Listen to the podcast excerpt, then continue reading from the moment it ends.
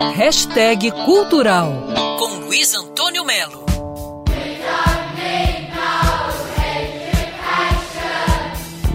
Sugiro que você aumente o volume do rádio, pegue uma caneta e papel e anote o seguinte. O musical Pink Floyd The Wall Live finalmente chega ao Brasil, especialmente ao Rio de Janeiro, no dia 6 de novembro, domingo, no Vivo Rio, e no dia 19 de novembro, em Niterói, sábado, ao ar livre na Praia de São Francisco. O musical é espetacular, é um musical que é reconhecidíssimo na Europa como sendo um dos melhores.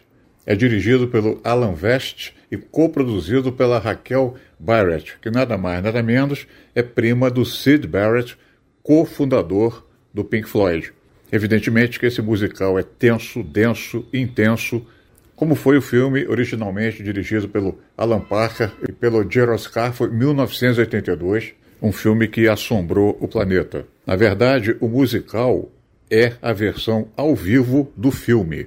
Todo ele é baseado nesse filme. O personagem principal de The Wall é um músico de rock viciado em drogas pesadas num momento de causa existencial raro.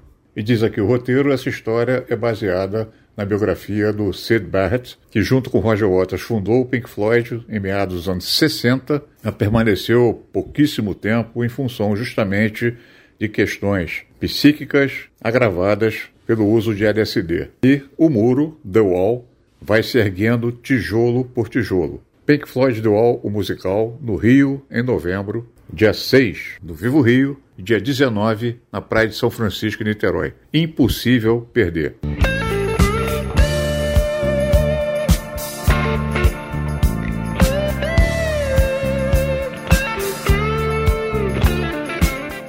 Luiz Antônio Melo para Band News FM. Quer ouvir essa coluna novamente?